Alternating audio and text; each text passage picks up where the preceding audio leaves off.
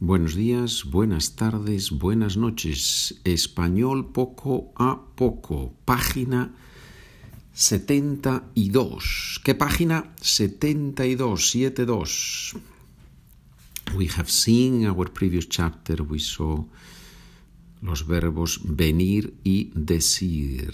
Vengo, vienes, viene, venimos, venís, vienen, digo, dices, dice, decimos, decís, dicen. ¿Qué dices? What are you saying? ¿Qué dices? Muy bien.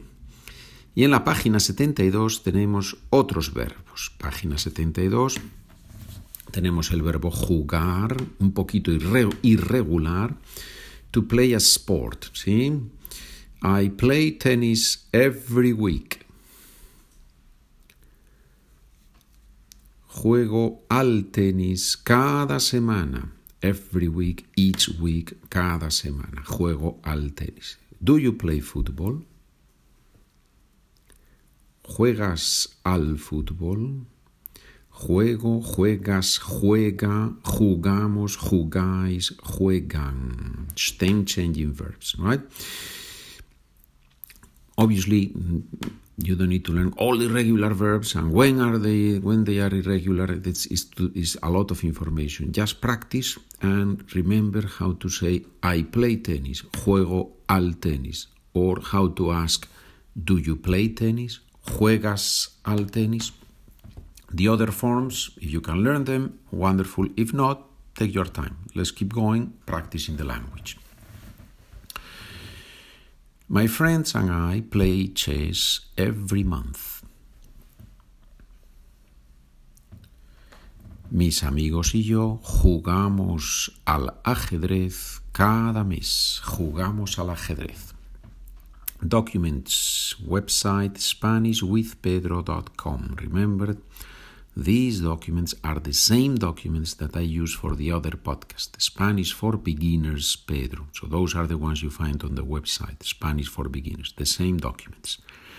It's just that here we do it, we do three, four audios for each episode, for each lesson, while in the other podcast we go faster. We do one audio for each lesson. So here we practice more. Verbo dirigir, to direct, to manage, to be in charge. Yeah? It's only regular in the spelling because the first person has a J and not a G. But if you're not so interested in, in writing in Spanish, it's not so important. Who is in charge here? Who is in charge here? ¿Quién dirige esto? ¿Quién dirige esto? My friend is in charge of a big company.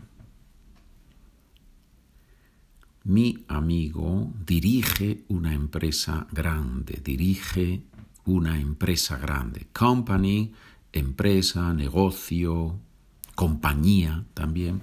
Pero compañía, as I explain on page 73, como explico en la página 73, compañía en español normalmente se refiere a una empresa muy grande. Bien. Y luego tenemos en la página 73 tenemos el verbo coger, que en España se usa muchísimo, en España y en otros países latinoamericanos. We use it a lot, this verb, coger, to, get, ¿no? Cojo, coges, coge, cogemos, cogéis, cogen. It means to get or to take. And as I explained in the other chapter, in the other sorry, in the other podcast, this is a problematic word. If you are in Spain, it's not problematic. But if you go into Argentina and to some other Spanish-speaking countries, careful here because they don't use this word. It has a sexual connotation and, they, and it sounds very strong, very impolite. So if you are there, don't use the verb coger. Use the verb tomar. And in Spain, we also use the verb tomar. So in Spain, you can say, I take the bus every day. This is one of the sentences that is written in the documents. I take the bus every day at 8 a.m. Cojo el autobús todos los días a las 8 de la mañana. But you can also say, tomo el autobús todos los días. Yeah? Why don't you take the plane? ¿Por qué no tomas o coges el avión? I am going home to get the books and then I go to school. Voy a casa a coger los libros, a tomar los libros y después voy a la escuela. Y después voy a la escuela. Bien, vamos bien, señores. Bueno, y ahora tenemos at the bottom of page 73, en la parte de abajo de la página 73, frases en inglés y en español. Frases en inglés y en español. Let's do a few of them. Vamos a hacer algunas. What time does your cousin come?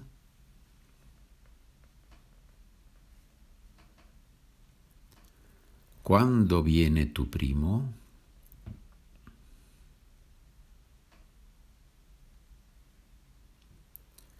My nephew says that you are a very good person.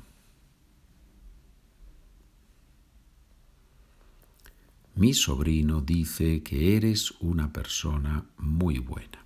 Here we have sentences with two verbs, and you see that this takes some, some, some abilities and skill to combine both of them, right? My nephew says, dice o dice, that you are, eres. Yo soy, tú eres, él es, tú eres. So, mi sobrino dice que eres.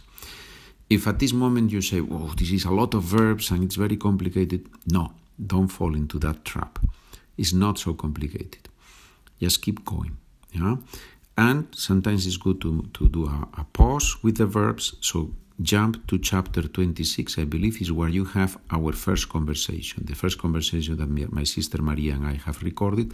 So you can work with that conversation. Do a couple of exercises with the converse, listen to the conversation. There are some exercises there you have it there. Yeah? So the verbs, it's only an instrument. If there is a lot of them, don't worry, little by little, poco a poco. Just keep practicing and they will come. You will use them. My parents play tennis on Sundays. Mis padres juegan al tenis los domingos. Página 74. My friend Manolo conducts, directs the orchestra every summer. Mi amigo Manolo dirige la orquesta todos los veranos. She takes a motorbike to go to work. Toma o coge la moto, la motocicleta, para ir al trabajo. In order to go to work. To go to work. When to go, to do something, when this to means in order to, then we use para in Spanish, right? So I study Spanish to communicate with my Argentinian friend. Estudio español para comunicar con mi amigo argentino. Para comunicar, in order to communicate. Good. Bien. Bueno.